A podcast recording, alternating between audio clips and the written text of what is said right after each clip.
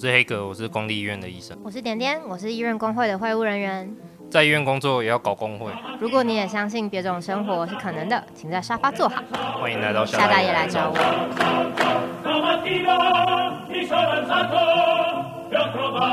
欢迎来到夏大爷来找我。嗨，我是点点，我是黑格。呃，今天已经是八月三十一号了。没错。据说台湾附近有现在有三个台风，蜂拥而来。对，那我们这一集是第五季的第一集。没错，耶，第五季开始喽。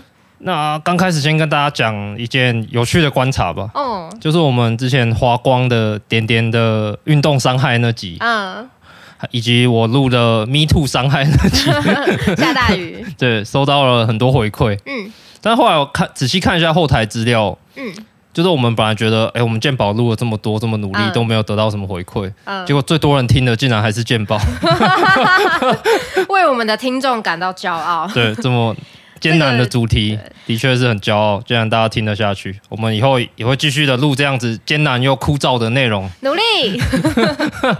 然后黑格遇到一件有趣的事情，对不对？哦，对，就是我上上礼拜吧，周末的时候，我跟我一个高中同学去，我带他去我家附近一间酒吧喝酒。哦，爽哎！对，然后我们就两个同学嘛，嗯，就很久没见了，就在那边聊，然后我就一直在那边聊，然后就，然后后来就有人走过来说，听到你的笑声。我一直无法确定，请问你是黑格吗？我的天哪，你被搭讪呢？你被搭讪了？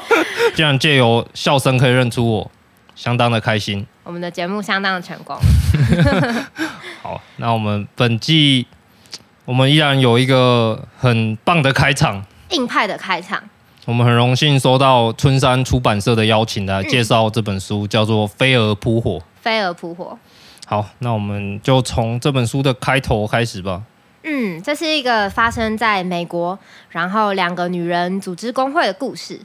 那这个故事要从哪里开始呢？就是作者叫做黛西，那她是一个呃脸颊很瘦，然后深色头发的白人。第一眼看很美，再看一眼就会觉得她的眼睛透出一股坚毅，哦，就是一个不太好惹的人，这样。嗯。那故事开头的时候，黛西她已经离开工会八年了。哦，八年。她、嗯、在一个南方城市叫做土桑的酒吧上班。嗯嗯嗯。因为工会的一切让她又疲惫又伤心。她觉得，既然我是一个疲惫又伤心的人，那我就心安理得的不要再做工会了。就是，其实就是四十岁的你的故事嘛。哎、欸，干嘛这样？干嘛这样？你很坏哎。不不过，总之就是一个运动伤害的故事。对。然后是跟工会有关的。没错。好，那发生了一件事情，就是黛西她工作的酒吧呢，嗯，把就她酒吧店里面会有毛巾啊、餐巾之类的嘛，嗯，那他们把这些毛巾跟餐巾外包给一间工会的洗衣厂来清洗，但后来酒吧他决定要改成交给一个规模更大的非工会洗衣厂来清洗这个。什么是工会洗衣厂？就是有有成立工会的洗衣厂，简称工会洗衣厂。OK，他没有忘记工会这件事情。对，那其实当时黛西他会跑到遥远的南方城市土桑来工作，就是因为他想要远离工会抗争运动。嗯、哼哼哼对，但结果呢，酒吧的脏毛巾他还是需要清洗的，所以呃，黛西还是离不开洗衣工人的议题。对，其实就是你不管开酒吧、餐厅、民宿、医院，只要有人，我们就必须要洗毛巾跟被单。对。就会有洗衣厂，有洗衣厂就可能会有工会。对，好所以黛西他希望把这些毛巾，酒吧里的毛巾交给工会的洗衣厂来洗。对，那黛西他为了这件事情呢，也跟酒酒吧的经理啊、老板啊，甚至来喝一杯酒的股东，跟他们澄清哦。但是很现实的，就是非工会的洗衣厂比较便宜。嗯嗯嗯。啊，然后另外一方面，黛西他也很早就离开工会了，八年了嘛，所以他已经没有任何立场来组织抗争或者是什么的。就是他还有一点点没有忘记工会的那个灵魂还在燃烧，想要做点事的感觉。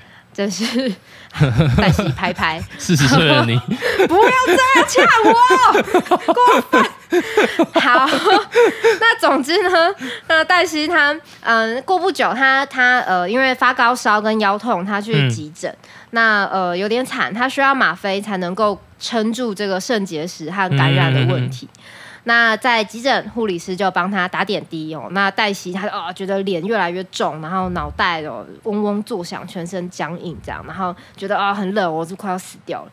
那黛西就请护理师多给他一条被子。嗯、那在这个时候，他想起阿尔玛，阿尔玛，他也想起了八年前在阿尔玛的洗衣厂发发动的工会运动。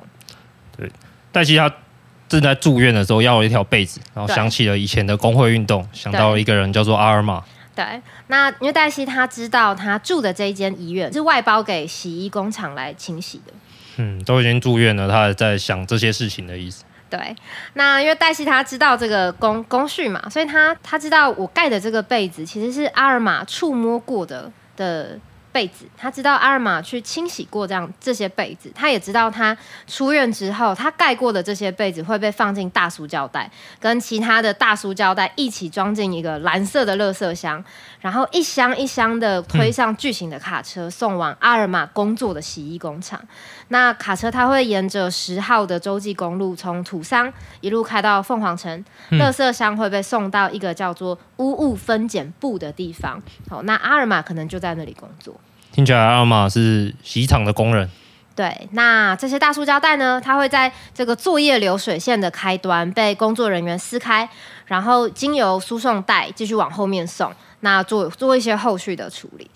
那生病的黛西，他就躺在病床上，他很不想承认，但是他他其实很害怕自己在这边生病，然后没有人知道他可能快要死掉了。嗯，那透过这个嗯他的被子、这个床单、粗糙的布料，他觉得好像阿尔玛在。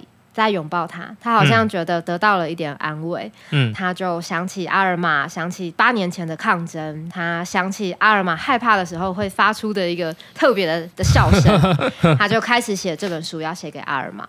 八年没见面，对，其实从这个开头就可以感觉到黛西跟阿尔玛是有恩怨的，恩怨还蛮重的，听起来。对对，那。但是他想要写一本书给阿尔玛，他最先想起的呢，是他跟阿尔玛的最后一次见面，就是他想起他们怎么走到一起，从一起。投入工会，然后走到工会的分裂，然后冲突升高。嗯、他们两个人分别站在工会办公室玻璃门的内侧跟外侧，嗯、然后眼睛死死的瞪着对方，然后两边都有人群在推挤、在叫嚣、在打那个玻璃门。然后黛西这边的人是用身体挡住门，阿尔玛那边的人想要冲进来，但是黛西跟阿尔玛他们在人群中动都不动，眼睛死死的盯着对方。其实开头写的真的非常好，太惨烈了，太惨烈了，这是八年后的我，不是啦，太可怕了，这是太可怕了。八年后的我跟你，我我没有，不是你，不是你，人群的两边，总而言之不会是你，太可怕了。这个开头非常的美丽，然后他也带出了这本书的几个主题，就是黛西这个曾经做过工会的人，在经过了一连串的抗争，以及创伤，对，然后跟他昔日的伙伴叫做阿尔玛。是一个洗衣厂的工人，嗯，然后他们在经历这一切以后，竟然是以一个非常强大冲突的方式分别。然后这本书就以这样的开头去倒叙着回忆过去的抗争的内容。嗯哼，那但这个故事很长，我们不可能在短短的一集里面讲完这个故事，嗯、所以我们会跟大家聊聊这本书里面最重要的三场战役。对，嗯，那呃，我们会让点点来谈，就是在工会里面非常有切身。经相关经验，工会秘书，嗯、同样在战斗的点点，从这场战三场战役中有没有看见什么厉害的地方？哦、有没有学到什么东西？那如果是点点身处在这三场战役，会怎么做呢？太可怕了！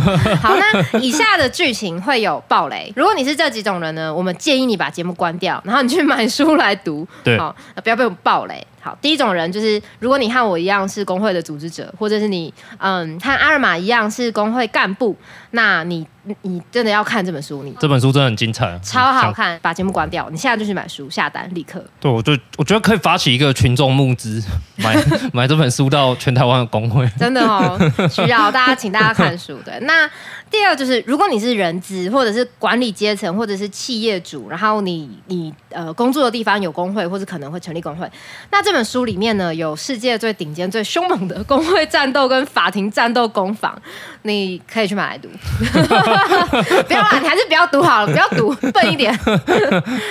对，那再来就是，如果你是纺织、洗衣或者是餐饮、呃住宿、医疗相关的人员，这本书和你的产业也息息相关。就是虽然背景在美国啦，对，但是读起来也会很有乐趣。所以以上的同学们呢，去去读书吧，再来听节目。其他人我们就继续听下去。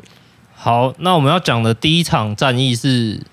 他们称作闪电战，闪电战就是那个二战的时候德国对 东欧发动的。脑中已经有各种子弹飞来飞去。这名字其实取得很贴切。嗯，它发生在二零零三年，黛西她刚来到凤凰城。嗯，那那是一个陌生的地方。他那时候是一个初出茅庐的工会组织者。嗯，然后他开始要组织一批墨西哥裔的洗衣工人。这些人都是原本没有工会的，然后他就以一个组织的组织者的身份要去接触他们。嗯，那当时他是一个菜鸟嘛。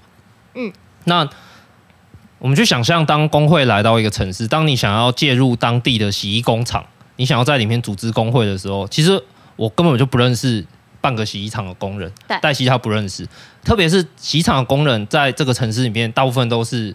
呃，拉丁美洲裔的，嗯，但黛西是白人，对，黛西是美国的白人，所以他们语言并没有完全通。他那个时候还只会一点半生不熟的西班牙语。嗯，那到底要怎么开始？嗯，然后此时这个重要角色阿尔玛就出现了。嗯，阿尔玛就是当时他第一批接触的、最早答应帮忙、最积极的工人，洗衣工人。她同样是个拉丁美洲裔的女性。嗯，那他们就是。其实他们对话很可爱，就是有点半生不熟的西班牙语这样子在对话，嗯、所以黛西他就来到了阿尔玛的家里。那第一件事就是想要让阿尔玛帮忙建立他所在的洗衣工厂的工人的名单。对，那那天呢，在阿尔玛家的客厅，阿尔玛他把同一条输送带的同事的名字一个一个拼出来，就是那个洗衣掉到输送带上，再这样子慢慢，你可以想象，有点像生产线。好、哦，好、哦。那阿尔玛他也画出了嗯整个公司各个部门的简图。对，阿尔玛他画了一条长长的线，代表输送带，然后再画出八个点，代表输送带上面不同的工作岗位。嗯，那最重要的是一号的位置，因为一号呢，他要负责把大垃圾袋撕开，然后把医院的大床单抛开来。那这也是最危险的位置，因为床单里面常常裹着各种杂物，可能针头啊、点滴等等，超恐怖。对，那阿尔玛他站的是五号位置，负责把病人服挑出来。嗯，那这件衣服它常常会沾着血啊、尿啊，然后各种身体的分泌物。那阿尔玛在这时候说了一个超可怕的事情。对，他在这时候，他竟然说他的手套太薄了。嗯，而且他必须要每天重复清洗、重复使用同一副手套。嗯，超扯，超扯！在我们在医院工作就知道，在医院里面手套根本是像卫生纸一样的东西。嗯，对，一天换了二十副都不是什么稀奇的事情。对，然后他竟然要每天重复清洗、使用、重复使用手套，这严重的治安的议题。对，好，那黛西呢？他是工会组织者，阿尔玛是预计在即将成为工会干部的领袖。那组织者和工会干部关系的建立呢，通常都是起始于这个劳动现场的故事。嗯、对、嗯，因为我们想要组织工人嘛，但我们不是当事人，我们也不了解劳动现场的种种细节，所以我们需要带路，需要引介，需要有人当我们的眼睛。那我们也需要有人把我们带进这个工厂的故事里面，让我们变成未来这个故事的一部分。哦，阿尔玛他。把他的同事的名字都写在那张简图上，嗯，然后他甚至会标记说，哎，这个人跟这个人谈得来，嘿，啊，这个人动作很慢，嗯，这个人他跟主管的关系特别好，嗯，他还把某一些同事的电话也一起写上来，嗯，但是因为洗衣厂他是机器都买了，一定要二十四小时运转，对 对，所以他们是轮三班的，跟医院一样，对，跟医院一样，也就是你对于另外两班同事。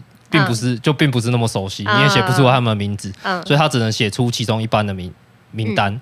那、嗯、但是阿玛他就说没关系，我知道工厂里面有一个布告栏，嗯、部门主管会在上面贴班表，嗯，然后我我趁我去洗手间的路上把这个名单偷拿走 超帅。但这边有一个吊诡哦，就是、嗯、是黛西开始要组织工会的，他请阿尔玛帮忙，但是会去偷名单的人是阿尔玛。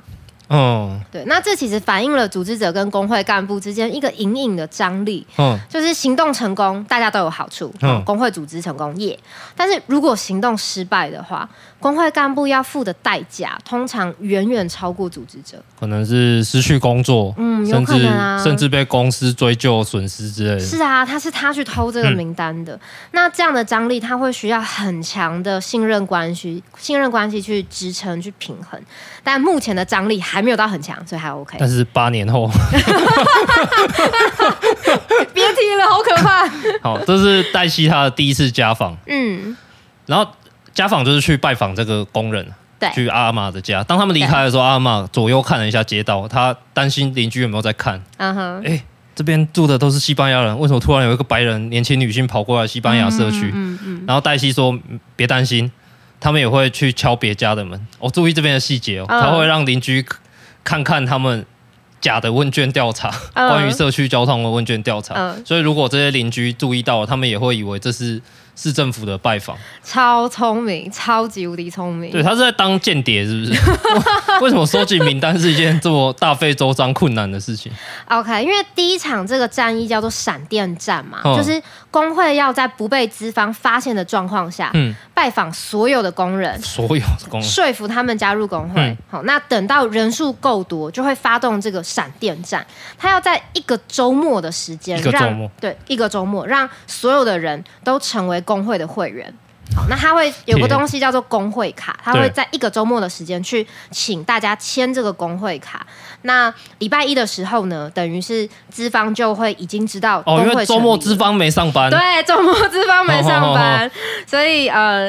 当工人们签了工会卡，吼闪就代表闪电战成功，造成既成事实的意思。既成事实，资方来不及反扑。对，那这边工会卡，其实在台湾就可以把它想成像是工会的入会入会，入会申请。入会申请。对，那这个时候这个闪电战我们讲完，它其实非常的。艰辛啊，在一个周末要拜访所有的工人，哦，那是上百人，博取信任，没错，而且语言还不同。好，那以上就是第一场战役闪电战的内容。那我们来分析一下他们在这其中所使用的战略战术。我们就来听听工会秘书点点看了这个部分的想法，一定跟我们这些正常人不一样。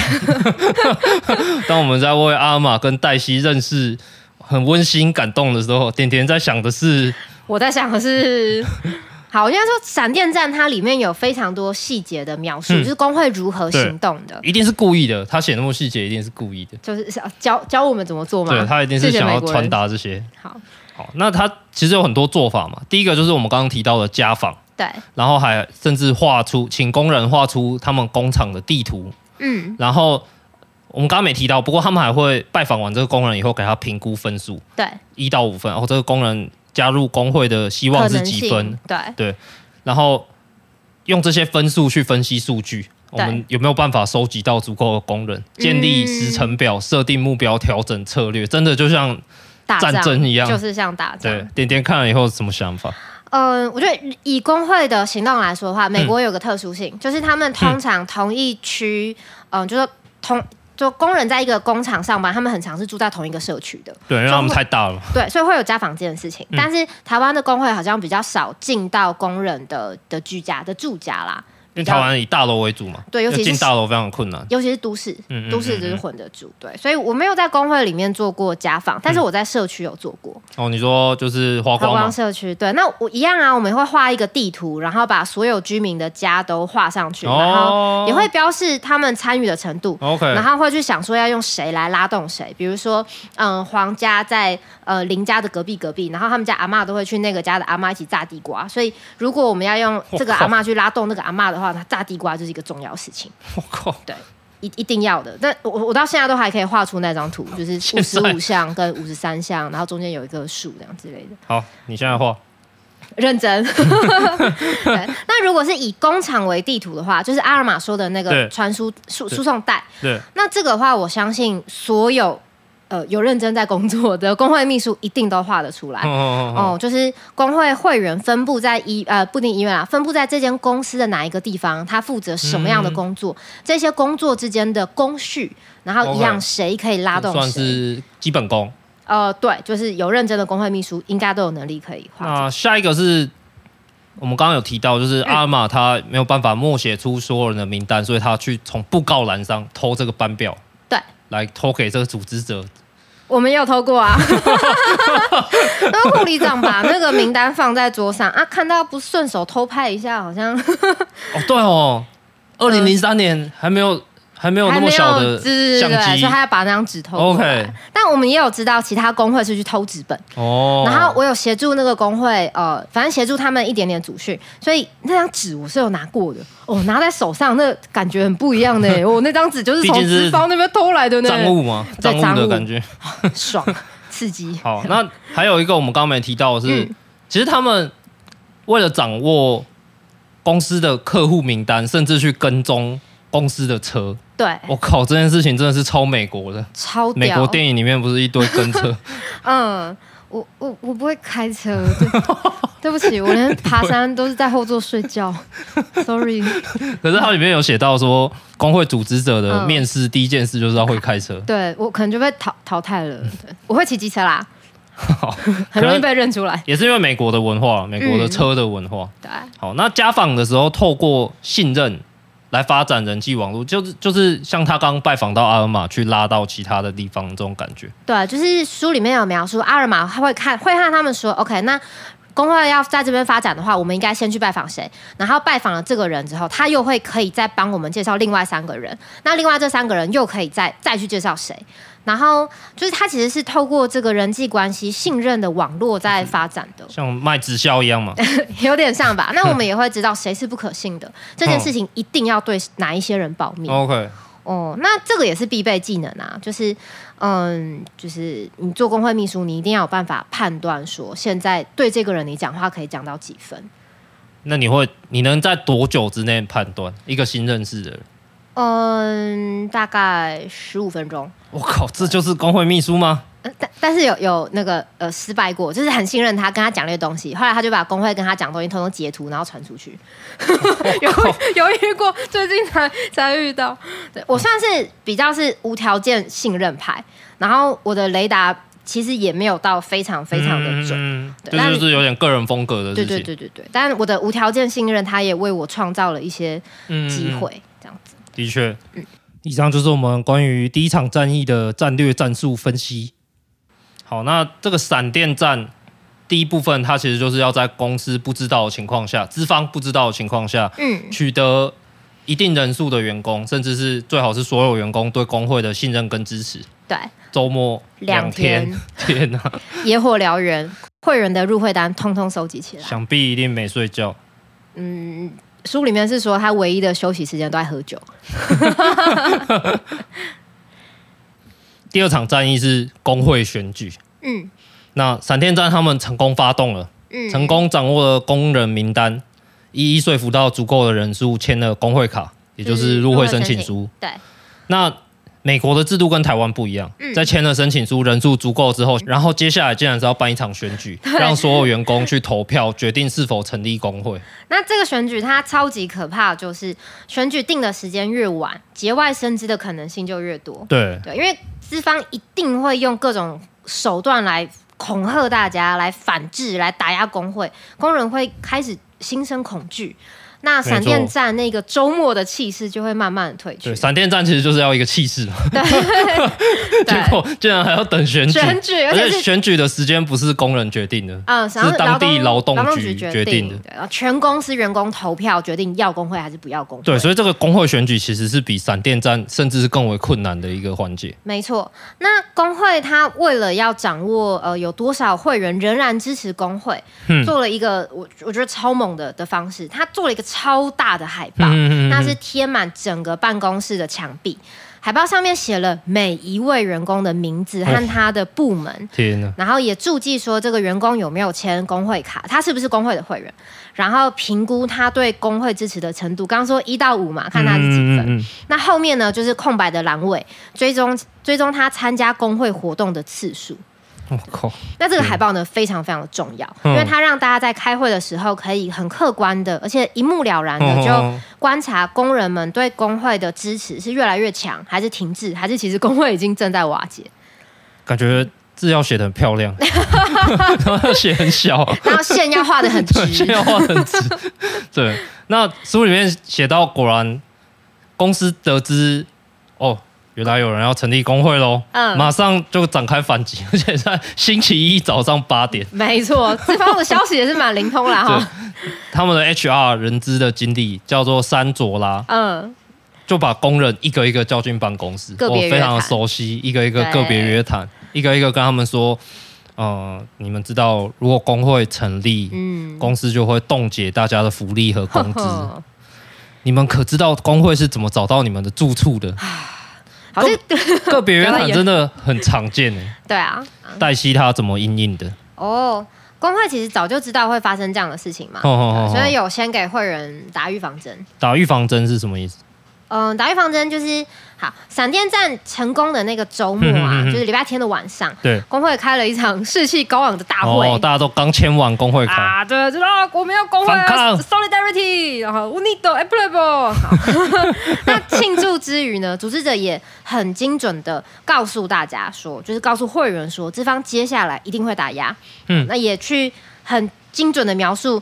他会怎么打压？那个招数是什么？嗯、攻击的套路是什么？你们可不要以为这样就结束喽。对，然后跟工人说，哦，他们接下来会这么做。嗯，这就是打预防针。那这么做的效果呢？它，嗯，它有好几个效果。一个是，呃，你你先杀推过嘛，所以工人就他是先演练过，他知道现场要怎么应应。嗯那更重要的其实是大家在那边模仿老板的时候，就是其实是一个嘲笑老老板，哦，就是把他演的很滑稽，他很坏，演的很滑稽，可以想象那个画面。对，那透过这么做来削弱老板的力量，来减少大家的害怕，那也在这个过程里面取得工人的信任，因为你预判了。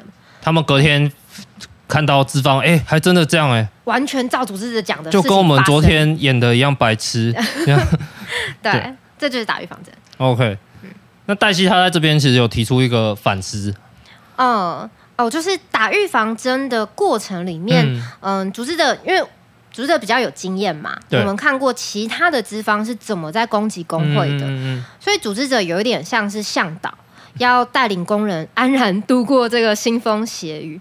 但是黛西他也觉得有点困惑，说有向导就意味着有被带领的人，有追随的人，甚至是信徒。但是组织者作为向导，我们真的可以可以带领大家走向自由吗？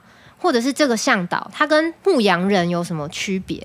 我们跟人蛇集团又有什么区别？对，其实他这边就开始带出组织者跟工会干部之间的关系的张力。嗯，他越来越意识到这个张力的感觉。对，那黛西他没有太多时间可以困惑，因为他休息的时候也都在喝酒，都在喝酒，很惨。然后。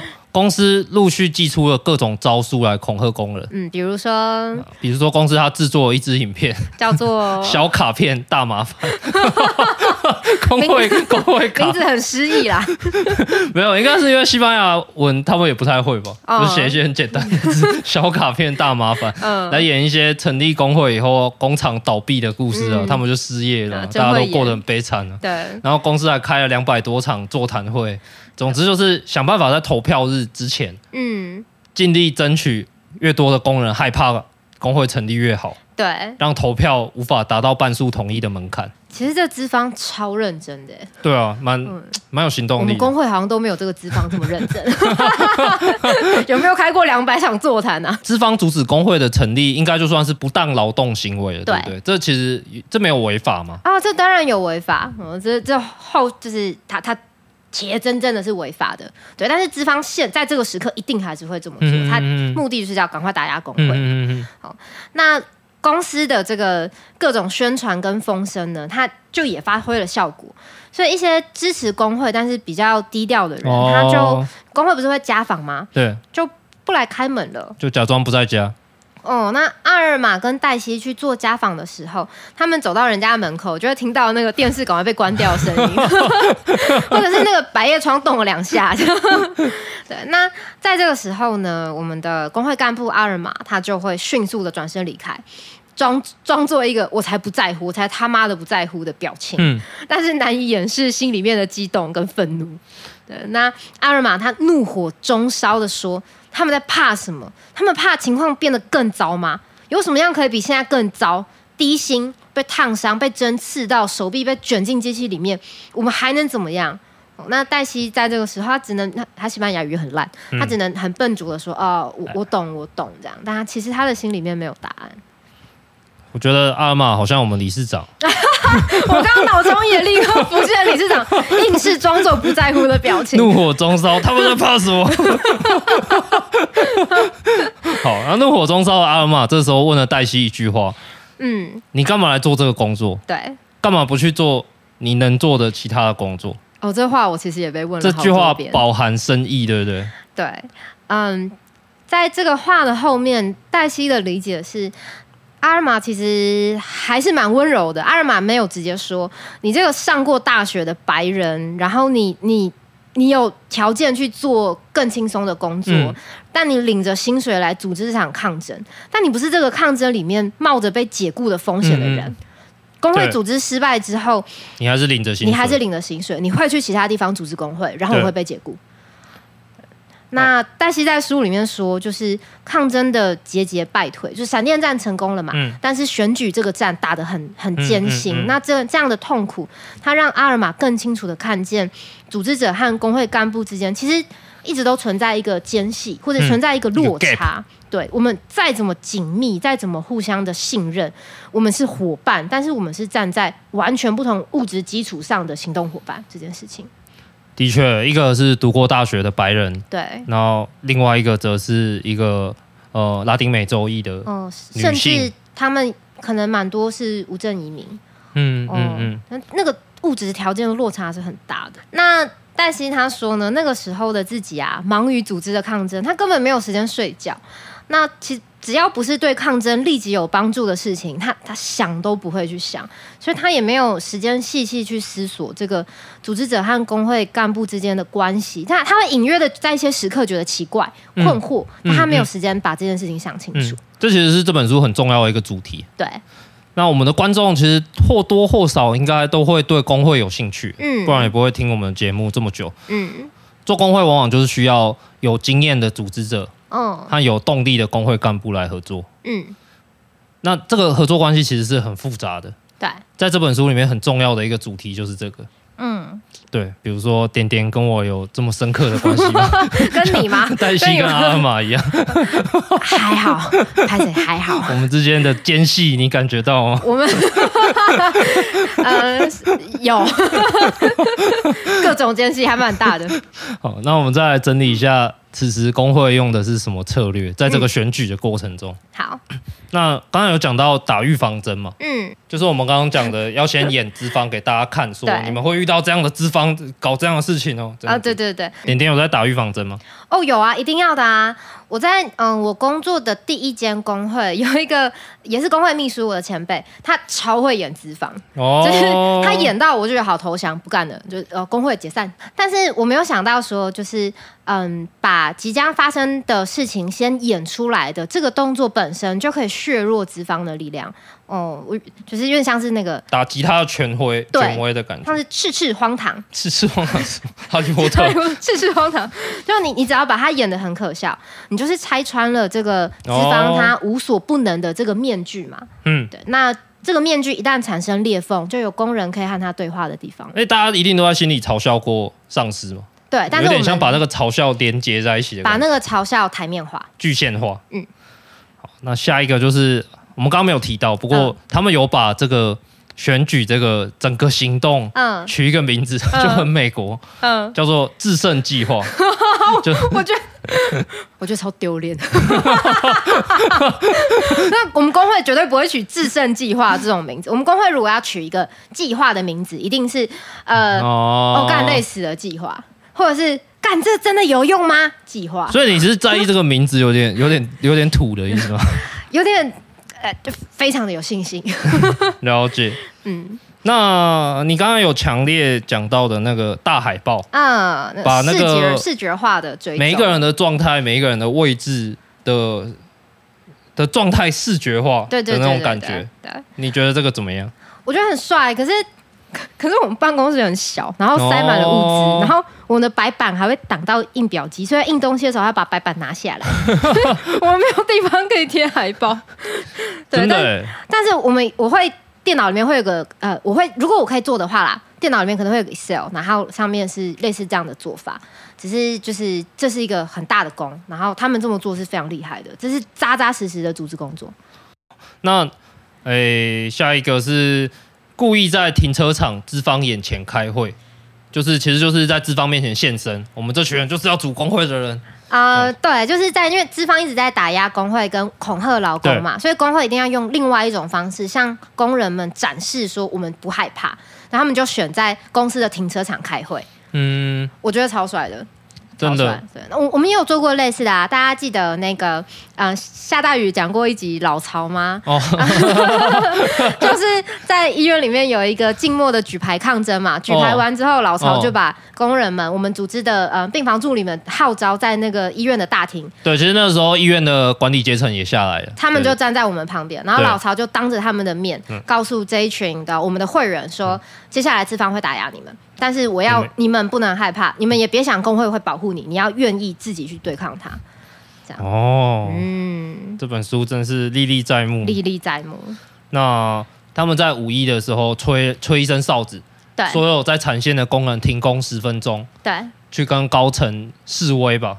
嗯，请愿超帅，超级无敌帅。我们没有试过，因为停工是一个压力山大的事情，而且嗯，一定会互相影响。比如说，如果是哦，我我们我们工作地方医院好了，你停工，那那你病人你是要丢给你的同事去处理吗？还是你全部的同事一起停工？那病人按铃怎么办？对，所以这个东西压力会非常大。这就是有点小罢工、罢工演练的感觉。那这可能是扛着被惩处的压力去做的，很、嗯、可怕。OK，那还有一件事我觉得很酷，就是跟这个选举有关。嗯，就是在这个打资方的打压过后，他们还会去。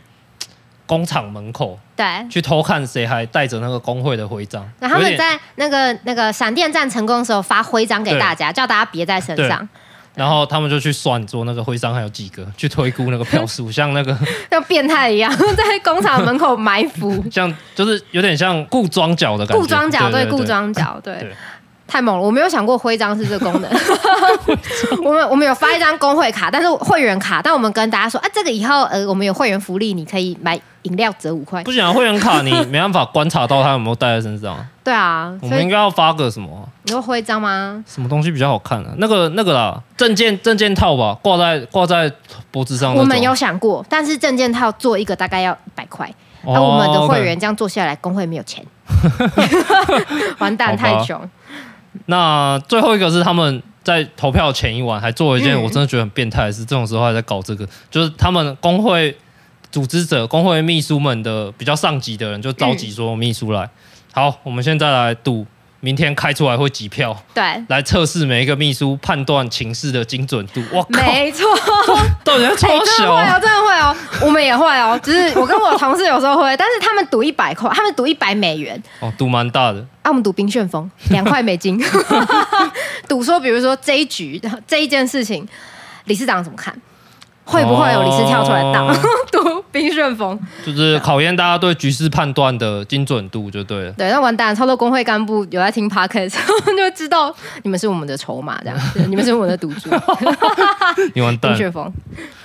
所以这就是以上说的，就是选举的这整个过程，第二场战役，以及工会所用的战略战术分析。对，就是要通过半数的人投票支持工会，工会才能正式成立。嗯，那资方在期间各种打压，嗯、工会各种回击、发传单、停工请愿，然后继续家访、算票。